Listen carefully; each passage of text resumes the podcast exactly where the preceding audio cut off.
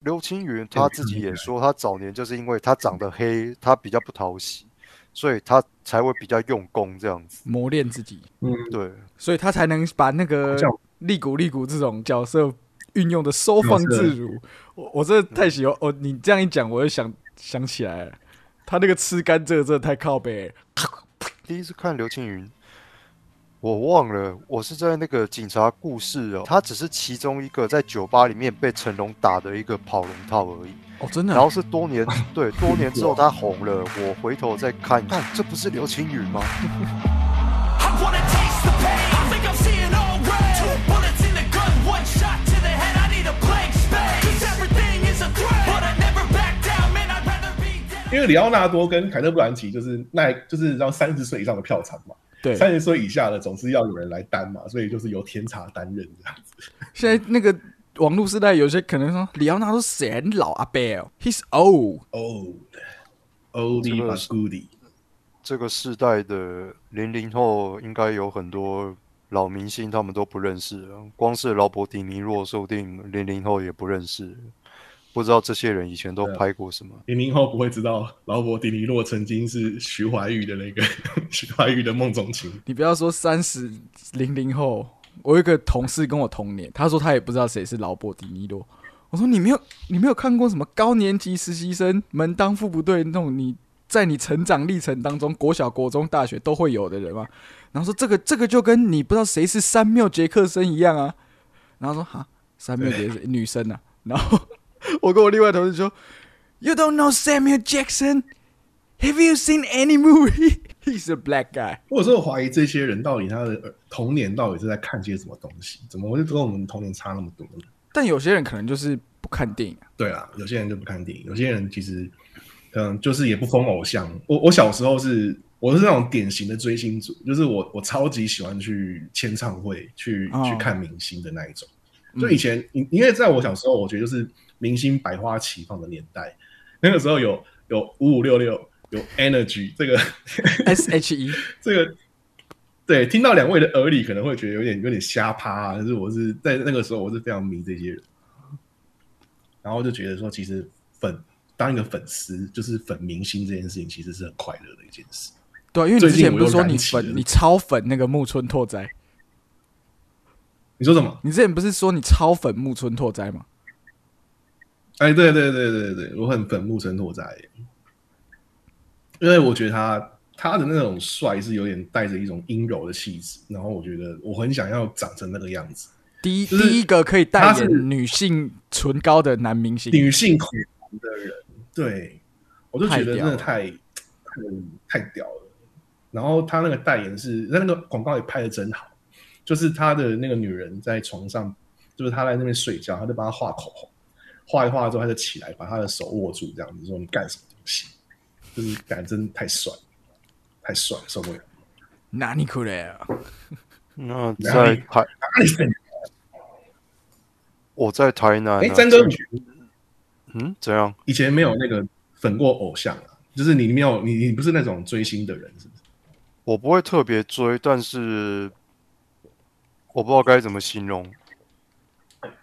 台南有过一个记录啊，就是其实哦，我年纪可能稍微大一点点，但是我那时候的偶像基本上就是刘德华、黎明、张学友那一些。四大天王，然后当时他们竟然来台南的成大体育馆开演唱会，哦，然后我有去，然后那个演唱会的主持人是谁呢？是吴君如跟大傻，你知道大傻？陈奎安，哇，对，陈奎安。陈奎安诶、现在已经过世了。那个演唱会上，他就轮流来了那个谁，刘德华、张学友还有周华健这样子。然后我那个时候我真的觉得很不可思议，就是哇，我只能在录影带，以前是租录影带嘛，我只能在录影带或者在电影院才看得到这些人，然后没有想到他们就出现在我面前。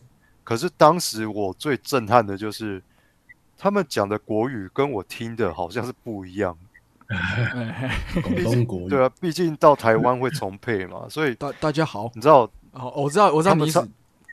对啊，唱完歌之后哦。总是要聊个几天，就是聊聊 talking 啊，talking 桥段，然后就对。对对，你你们的声音是这样子哦，嗯跟我想怎么会是这样子呢？第一次知道什么是配音员嘛，因为小时候陈慧琳不是也演过很多未来那个未来电影台的影片嘛的电影，然后因为有一次我妈就在车上放了陈慧琳的专辑一整个，然后我完全听自我说制电影。没有没有，她她她不是演很多，也是那时候也是演很多香港电影，但其实他们香港在九零年代我们成长那个年代是很多他们是影视歌三栖的嘛，就像那个梁朝伟嗯。他其实也出过专辑。那我那时候就像张哥一样，哈，原来陈慧琳唱歌是这个声音，怎么跟他电视上的声音完全不一样？那张哥有，当你打开国光帮帮忙，听到屈中恒讲话的时候，你有意外说：“天哪，这个这个不是断水流大师兄吗？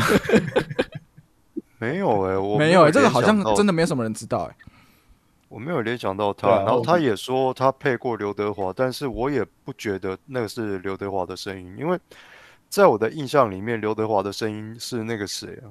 最经典就是赌侠那个版本的，嗯，或者是如哦摩登如来神掌，然后那个配音同时也是那个方唐镜九品芝麻官那个方唐镜的配音，如果你还有？”哎，印象的话，对对对，我又跳出来了啊。我又跳进去了，直到差不多接近两千年的时候，刘德华的配音才又换人。嗯，是因为是从那个孤男寡女哦，杜琪峰是嗯孤男寡女，他跟郑哦秀文，那个时候刘德华的配音就换了一个，然后我就想说，嗯，我就我就跟那个大时代一样，有一张郑少秋的梗图，你知道，不要惊慌，这只是技术调整。这。只是技术调整，对，对，我就想说他的配音，他的原那个大家最 default 的那个配音一定会再回来的，内建。结果没想到他下一他下一步他就去演那个大只佬，然后哦是瘦身男女，然后大只佬，结果没想到很多那个特殊装，对，然后结果那个他的声音就一直又是这个新的声音了，然后直到他演了那个什么，我忘了他演那个什么，反正后来就一直都是这个配音，然后嗯，最后来广为人知嘛。哦，我突然想到，后来这个声音终于被大家接受，就是在那个《利古利古新年彩》啊，哇就从此从此以后就不是旧版配音了，就是新版配音都是用这个新的声音这样子。对。对对对对对，因为利古利古也是很很然后新生代，就是比较新的人认识刘德华是从利古利古开始，像我是从利古利古开始，所以就会觉得这个声音其实我是从赌侠开始，但是对对啊，但我人生看过最多，次的电影应该是《利古利古新年彩》，应该有超过二十次以上。我这张是五桶半四桶，对，这就是我人人生看过 最多次的电影。哦，更何况你本身就是个饭桶。我那时候以为 刘青云我那时候以为刘青云这个人真的是那样、哼，人家想当麻将侠，哦，那那一部片，我觉得刘青云的中配真的是配太好了，尤尤其他还会有一段 rap，就是什么什么这里地方大，我又喜最重要的是，最重要的是是你的。呃鸡巴，你知道吗？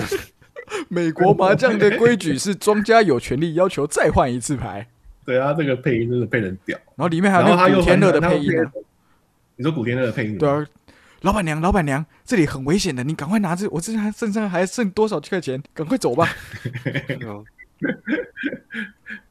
硬踩三了，做十三幺，只有三张了，要有点志气。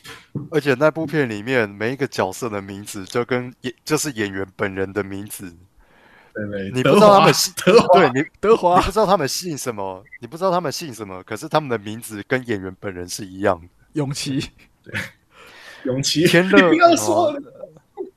你干嘛用扫把头啊？不适合你。嗯，对对对对对，搞笑的。然后我喂你哦，婆婆不用喂我，没关系，我喜欢你，不像上次来的那一个 扫把头小咪咪。那你盯我吧，你盯我吧，哎，盯人很缺德的啊、我打什么你打什么，这就叫盯。不是你打什么我打什么，这个叫喂。然后他还说什么？我觉得最北蓝的一段就是刘德华出来，他说什么？是谁翻的桌子？哦，我们不想多管事。对我们不想多管闲事。打麻将最没品的就是翻桌子，是谁翻的桌子？然后梁咏琪就说：“哎呀，有可能是我休息的时候不小心把手靠在桌边，造成重心不稳，然后刘德华指那一张桌子，他已经飞了不知道几公尺远这样子，然后然后梁咏琪在那边说：“哎呀，怎么会这样呢？该不会这房子怎么会有什么不干净的东西？翻到那边去了？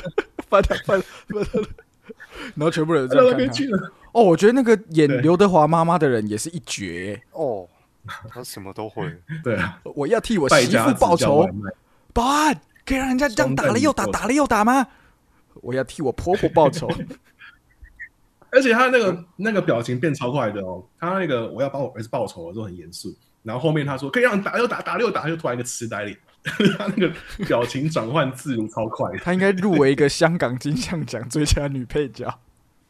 他他香港那一票，他中途其实有一个逻辑转换的过程，嗯，就是刘青刘青云还跟他说：“你的媳妇已经帮你报过仇了。”他说：“是哦，那他有报仇成功吗？”然后他就说：“如果他报仇成功的话，那你就不会坐在这边跟我打牌了。”他说：“对所以我赢了没有？”然后刘青云才避兵，他就说保安，然后他的一个痴呆然后，我记得刘青云讲的最经典的一句台词就是啊，不是，是那个他爸爸讲的，王天林讲，王晶的爸爸讲，嗯真不愧是一代宗师。他是他是一代宗师，不愧是一代宗师。哦，对对对对对，然后讲完之后刘青就让人有一个性，那里面有一个性，对，嗯那里面有个性格是他，就是别人要的东西他才要，别人不要他就不要这样子。嗯，然后他不是在水果摊嘛，对对对他在水，果摊就对要买水水果的时候，他就在那边没办法挑得中，然后就旁边有客人来，就是拿甘蔗，他就嗯说。老板要买甘，老板老板推他要买甘蔗，他说甘蔗卖剩了我才不要。然后旁边的人过来老板甘蔗怎么卖？然后后来他买了甘蔗，他又吃的心不甘情不愿的，他他是啃这边乱啃一口呸呀，对对对对对。然后他本来就是干妹妹在黏他的时候，他不理人家，然后干妹妹人家要的时候，他才在那边说：“老爸，我突然好想换干妹妹。”太喜欢，太喜欢那个。奇怪。哦，这是一个很靠背的角色。然后原本以为刘青云就是就是这种人，然后平而且他还超因为超超严肃，也不是超严肃，就是很平淡嗯。谢谢大家。因为我我最喜欢那些香港演员，就就是因为因为像是美国演员，他们威尔法洛那一种，他们演这种戏的时候，他们还要那种很夸张，然后要大吼大叫。可是香港演员就是用这种你知道知道细微的一种这种表演方式，就可以演得很几百。其实我真的觉得那是功夫。哦，我觉得刘青云最厉害是他演那个什么《傻瓜与野丫头》，你们有看过吗？他跟那个谁啊，那个女演员叫什么？她就是演阿福嘛，然后本来是富家少爷，后来不是被谢奈推下悬崖，然后就摔到脑袋失去记忆，就变一个傻子。嗯，然后后来他就说什么，那对父女俩当当年就是怎么讲，有有帮忙陷害他，后来再捡到他的时候，良心过意不去，所以决定照顾他。然后最后他们就说，现在我我要训练你变回大少爷，然后你要回去争夺你的那个地位这样子。然后他们就一直训练他，然后训练完的时候，他说怎么就就算你穿的再好，刘青云还是那个傻样子。然后直到那个谁，他就说阿福不要笑，然后刘青云就本来嘿嘿，然后突然不笑。哦，他那个不笑是一个很慢的动作，从笑到不笑很慢的动作，然后终于到不笑的时候，恰恰好就是有一道闪电，就那个那那个场景是晚上有一道闪电在，就突然之间那个气场，他只是一个表情的改变，那整个人的气场还有他的全身的姿势都完全不一样。这样子，嗯除了这个过程，嗯，除了这个过程，OK，他回到他的老家去，然后终于要回来抢夺这个位置。刚开始都被训练的很好，结果突然之间就是有一个变康，他马上又在短短几秒之内又变回傻子，这样子。眼看就是他变成傻子，然后那对父女俩就说啊，糟了，他他是傻子的事情，就是已经全部的人都看见了，我们应该已经隐藏不住了。这个时候。他妈妈的神主牌就是被另外一个败家子藏在天花板上面，然后因为他是傻子嘛，他就撞到柱子，结果那个神主牌掉下来打到他，他瞬间那个记忆又恢复他又恢复为正牌的大少爷这样子，你就可以看到他完全就是一个从假认真退回傻子，傻子再变回真正的大少爷。他马短短的几嗯分钟之内，他他那个性格的变换，那个层次是多么可怕。然后刘青云他自己也说，他早年就是因为他长得黑，他比较不讨喜，所以他才会比较用功这样子。磨练自己，嗯，对，所以他才能把那个利古利古这种角色运用的收放自如。我我真的太喜欢哦！你这样一讲，我就想想起来了，他那个吃甘蔗真的我这太靠北去了。我要回去把那个野丫头再看一次，我觉得这样被你形容，我觉得还蛮屌的。对，那部片很很棒，而且他早年是嗯大少爷的时候，他也是到处霸凌别人的那一种，很狠的。嗯可，他后来变傻子的时候，就一副很讨喜的样子。也有一个另外一个例子是那个赌神嘛，对不对？那个对啊对啊周润发就是他也是失去记忆，然后被陈小刀捡回对，可是可是周润发演的方式就很比较卡通型的那一种，那就没有演的很很细腻啦，我觉得。但是应该是也是王王晶的片子吧，就是没有要求他那么多。有可能第一次看刘青云，我忘了，我是在那个警察故事哦，不知道第一集还是第二集，他只是其中一个在酒吧里面被成龙打的一个跑龙套而已。哦，真的啊，然后是多年 对多年之后他红了，我回头再看警察故事的时候，我就看这不是刘青云吗？刘刘先生刘青云以前好像跑过蛮多龙套的，早在《无间道》流行起来之前，他跟刘德华就演过那个《暗战》。暗战啊，非常好看。嗯，刘德华是那个得癌症的坏人嘛，他少少有演反派的。然后，然后到后来这怎么讲？这一种戏路好像就是成就了那个刘青云。结果刘青云只要开始演警察的时候，你就会发现他演的警察差不多就会有一点点这种倾向。暗战的倾向，就是有一点叛逆，然后有一点就是很那个，不按规法规则做事。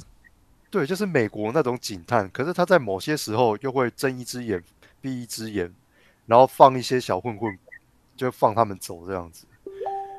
嗯嗯嗯嗯像那个什么，如果你有看过《黑侠》，也是那个李连杰跟刘青云演的，然后就等于是香港版的蝙蝠侠，你可以这么说了。然后李连杰当然就是黑侠嘛，然后结果那个什么刘青云就是一个要抓黑侠的警察，因为不知道他是不是好人，这样在高戈登局长这样子。对，戈登局长，对对对，对，然后结果每一次他一定是晚了一步，毕竟黑侠的手脚很好啊，蝙蝠侠的手脚很好啊。黑侠结果后来那个什么警局里面就有人开始在那边谣传说，这个那个刘青云他本人就是黑侠这样子。然后那个什么，后来局长就在借就私底下跟他讲说，他说。你下了班，你爱穿怎么样你就穿怎么样，你不要上班的时候给我穿的乌漆抹黑，这样很难搞的啊。然后明明刘青云就是一直解释说自己不是黑侠，都没有用。然后后来刘青云干脆就顺着他的话就说，他就说，所以下班的时候也可以穿啊。他说，所以下班的时候可以穿咯。他就说，我跟你开玩笑的，你当真啊？你这神经病。然后这个时候就有一个女秘书就端端咖啡进来，然后说啊，这一杯是给你的黑侠哦，没有啦，没有啦，我先走了。哦，黑侠，好好笑哦。演那个香港电影真的都有这种喜剧节奏，好好笑。以前以前以前电视不管电影还是综艺节目都很好看。我刚刚是在讲说，我看那个又回味那个点勇哥跟玉林哥一起去上康熙那一集，嗯嗯，对啊，他就是在讲说那个玉那个他他有时候他们不是有时候录影，然后已经现场要执行了，然后他就点勇哥就看玉林在现场 hold 不住，这样就没有掌握好状况，然后就叫去旁边骂说：“你你玉林啊，你昨天是是是是去跟小狗玩是不是？”然后那个康永跟小 S 就说：“啊，什么意思？”然后玉玉林哥就说：“诶、这个是点勇哥他稍微修饰过比较文雅的讲法。”真实的说，Q 高感点是不是？这个只有台语挂的人才听得懂啊。对，然后他就说，对啊，害怕。他就说以前就跟奶哥在那边什么要喝尿啊。嗯，点勇哥，我跟你说，我们明天就做这个喝尿。他说这徐乃麟就这个人鸡歪不可能啊，除非你喝，他一定叫你喝。这句话的那个精，我觉得那就是精髓是他那个李尿疗法。典勇嘛，对不对？对，他他就说，大家都知道徐乃麟那个人的个性很叽歪的，然后 那个那个字卡打一个说他说的哦，对对对对对，没有人敢惹他。他就说没有，那个玉林玉林哥就说点勇哥没有，我就已经知道他会叫我这样，所以我已经叫那个新来的助理弄两杯绿茶，我就在他面前喝给他看。结果那助理搞错，两杯都是尿，他在面前喝了另外一个制作人的尿。他说还不是喝自己的，是喝别人的。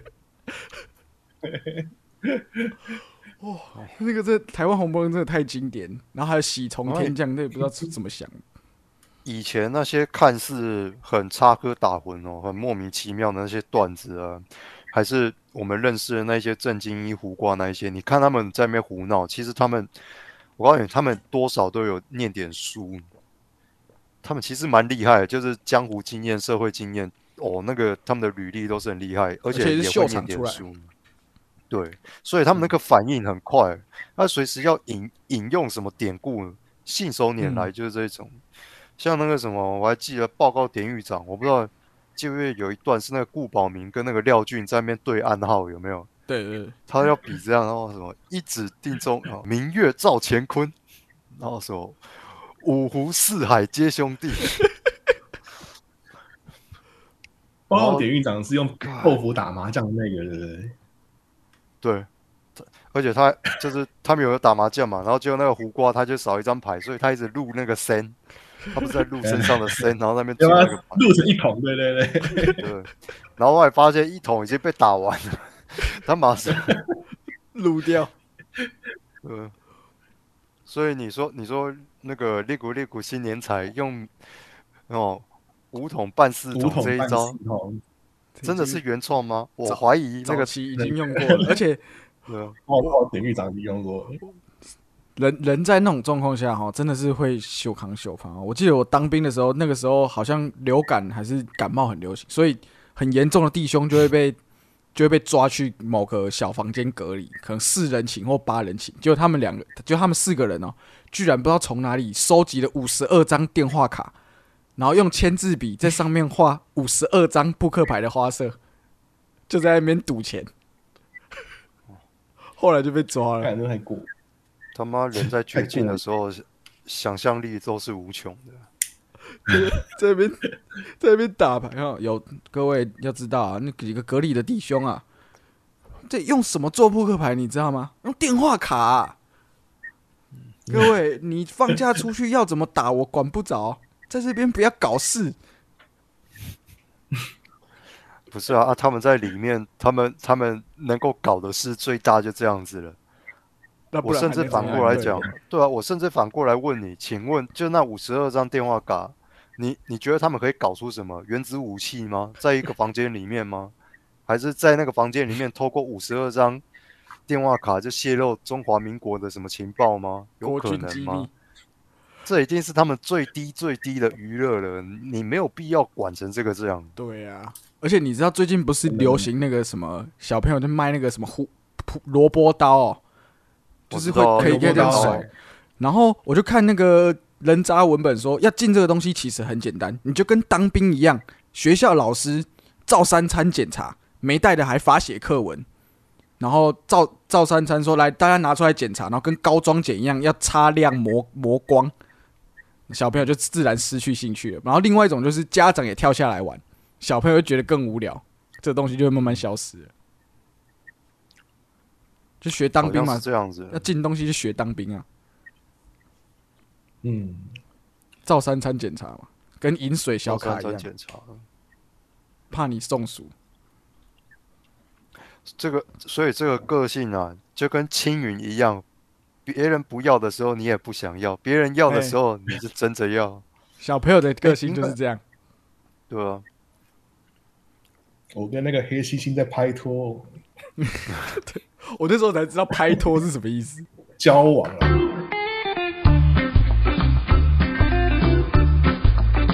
最后那个，请好你这个我们刘青云专家推荐一部刘青云最棒的作品。是我吗哎？我是刘青云云专家家。在场没人比你懂了。那我真我真的就推荐刚才讨论的那一部《傻瓜与野丫头》。好，那部片真的不错，你可以看到它，它虽然是一个喜剧啊，可是你还是可以看到它哇，喜喜剧里面有认真的演技。不然你们有没有看过那个有一个什么《九五追女仔之奇梦》，就是也是刘青云演，他们以哦前就是各种系列啊，什么，而且里面要挂九九八九三韦小宝摩登闯情关，你知道为什么吗？是因为那个时候快要九七了，所以他们无时无刻都在提醒大家今年是几年，要回归了。九六九七，对啊？所以还有《古惑仔》九五《古惑仔》什么战无不胜还是什么？